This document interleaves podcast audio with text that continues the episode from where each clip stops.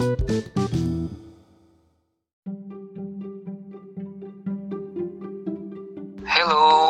my name is Gladson Pontes, the theme of the podcast YouTube.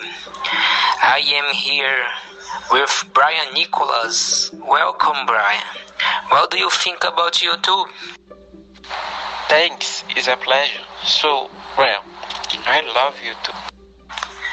Why do you love YouTube so much?